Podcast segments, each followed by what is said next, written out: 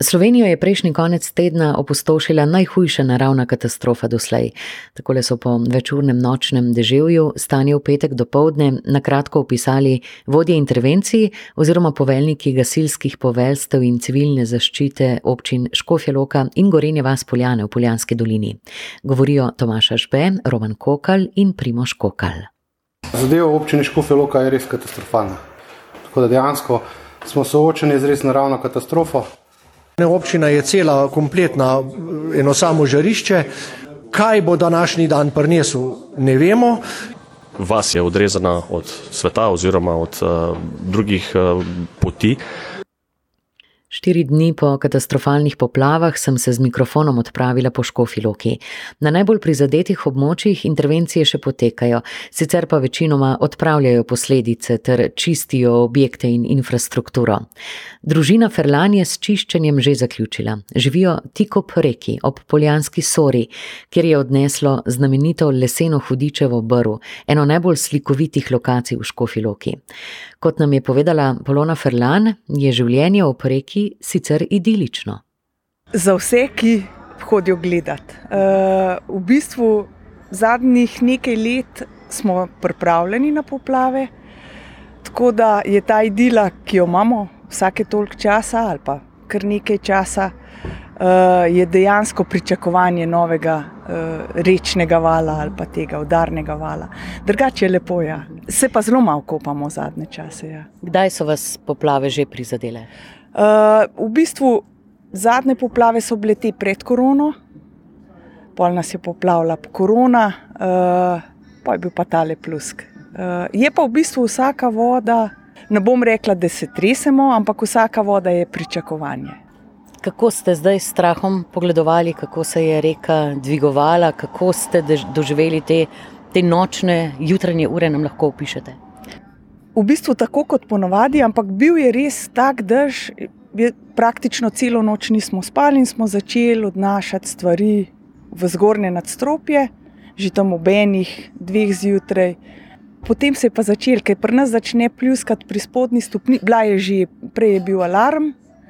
Uh, In je bilo en, dva, tri, odpeljali smo potem vse avtomobile, kolesa, kar je pač takega. Recimo. Tako da smo imeli kar nekaj malo časa, da smo lahko odšli na varno. No. Tako kot marsikomu ni uspelo. Poplavljeno je spodnje nadstropje, kaj vse ste izgubili? Uh, v bistvu, če lahko rečem, mi nič takega, v bistvu samo materialno, spodnji del, uh, dnevne sobe, kuhinje. Uh, ampak vse se da nadomestiti napram ljudem, ki so trenutno pa zares v stiski. Pa, mi smo oplaknili, dal ven in to je to, zdaj pa čakamo. In pospravili že prijatelji. A, moram reči, da v bistvu te poplave zahvaljujem se vsem, vsem, vsem, vsem ločanom in neločanom. Uh, je pa neverjetno. Mogoče, kakor je katastrofalno, vse skupaj, kataklizma nas pa potegne skupaj. In zares ljudje so srčni, po cele dneve, tri dni skupaj smo neustano delali, stalno smo imeli ekipo. In moram reči, mladina je super, ker mladina je delala cele, cele, cele dneve, res. Od zjutraj do zvečer, uh, noro. No? Moram res reči, zahvala in hkrati gasilcem, civilni zaščiti. Pri nas sicer ni bilo potrebe, ker je bilo toliko prostovoljcev, v bistvu vsem, ki se borijo za ljudi, eh, ki so pa še marsikje zataknjeni globoko noter. Jani Štanta živi nekoliko oddaljen od centra mesta, v dolini Hrastnice. Čez cesto se vije potok Hrastnica.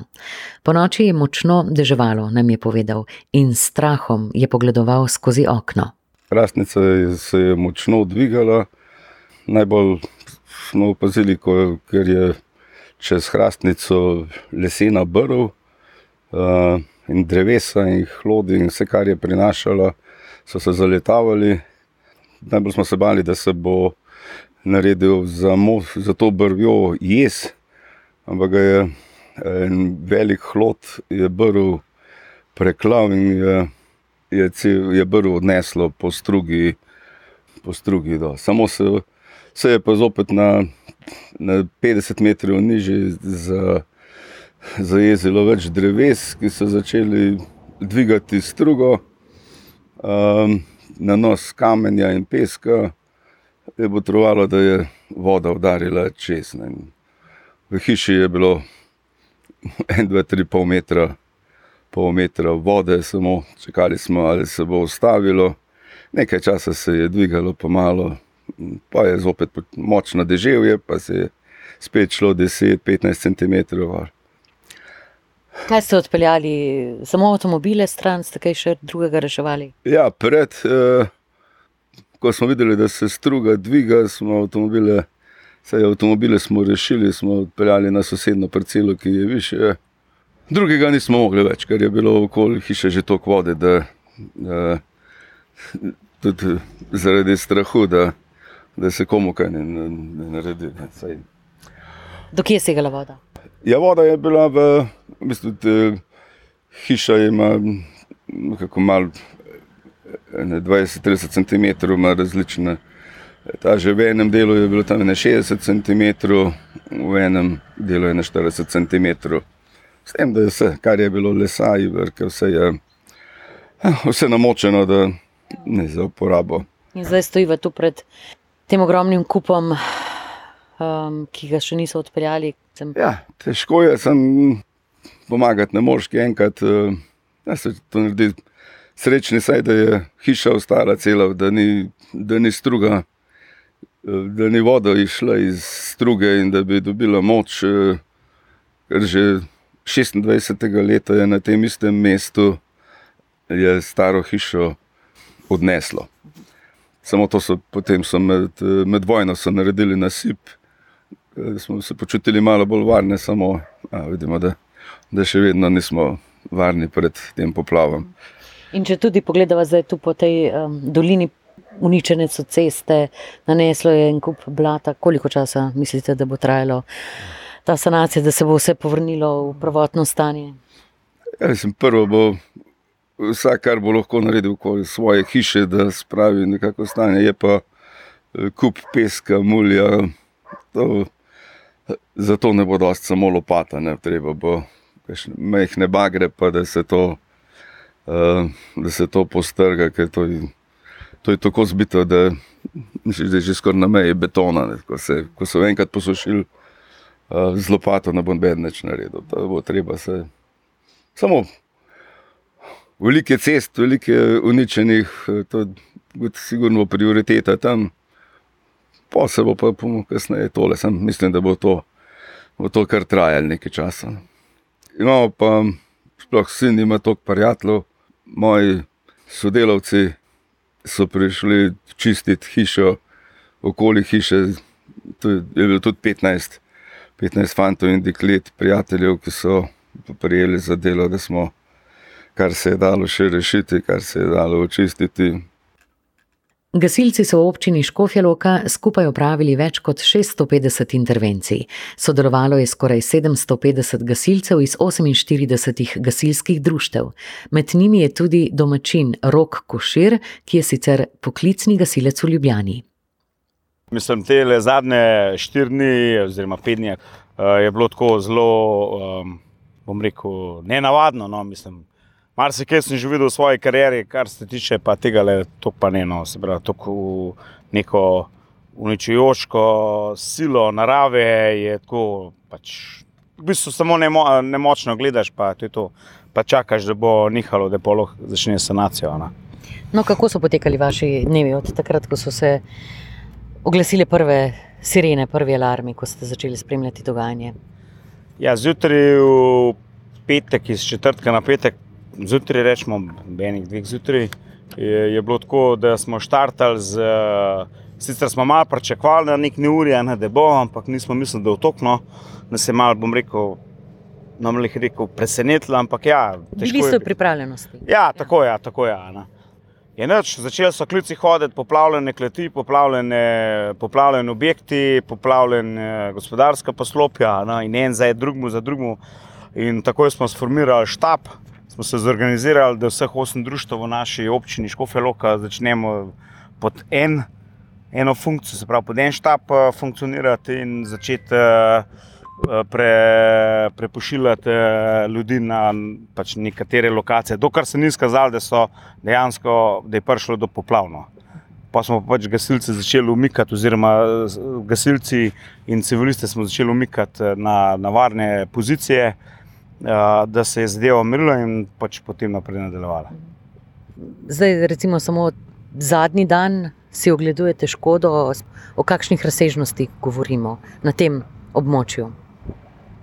Mislim, bom rekel tako, da jaz mislim, da bodo to druge službe ocenjevale, ampak kar se tiče me, moj osebni mnenje, je gromozanska škoda. No.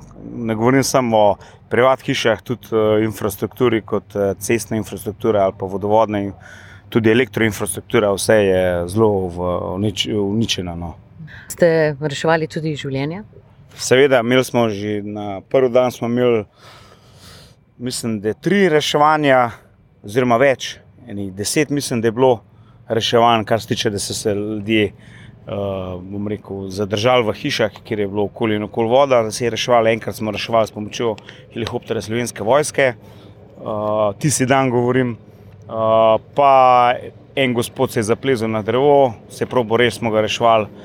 En gospod je ustal ujet v avtomobilu, smo ga reševali, tako da je tako zdaj. Pa, pa posledično naslednje dneve se je pa s pomočjo helikoptera slovenska vojska dobavljala hrana, pa, pa, pa voda za, za osebe, oziroma ljudi, ki so bili ujeti v više ležečih, ker ni bilo pač dostopa preko cest pa teh zadev. Vi ste sicer poklicni gasilec, kako se vas dotaknejo take stvari, sploh pa tudi v domačem kraju ste bili aktivirani zadnje dneve? Mislim, da dotaknejo. Takrat, ko si poklican za del, pač delaš, misliš tiste čustva, zdaš na stran, pa pač pomagaš ljudem. Uh, normalno, da pol, vsi smo ljudje, ne? normalno, da pol, uh, kaj še en dan, uh, bom rekel, pride za tabo, ker razmišljaš o teh zadevah, ampak uh, bolj v smislu, kaj se je ljudje naredilo, na kaj se morajo doživljati, v takem smislu. No. Zdaj, ker pa to lokalno območje, pa normalno, da, da se mi da to dotakne, ker so tu vmes moji prijatelji, ne? ker so izgubili ne samo streho nad glavo, ampak tudi osebne zadeve, od cun do vsega. No. Pokazala se je pa spet ena tako velika solidarnost, mi zdi, ne? someščanov, tistih, ki niso bili prizadeti, tako so priskočili na pomoč. Uh, ja, zelo sem presenečen nad takim odzivom. No. Podobno solidarnost sem videl lani na Krasu, ki smo ga slišali, tam sem gozdno požarno, so nam ljudje ploskali, pa mahali, pa, pa, pa se zahvaljevali za našo pomoč. Kar se tiče pa zdajšnjih poplav v naši občini, uh, je pa tako nevrjetno odzivno. Bom rekel, ena velika pozitiva v taki nesreči. No. Zelo velika pozitiva. No. In velik hvala, seveda, tudi vsem gasilcem. Ja, hvala tudi vam. Oziroma, hvala vsem, ki so pomagali in še pomagajo. Poleg gasilcev so tu še gorski reševalci, vojaki, predstavniki civilne zaščite, Rdečega križa, nujna medicinska pomoč. Organizirali so se številni prostovoljci, prizadetim pomagajo sorodniki in prijatelji.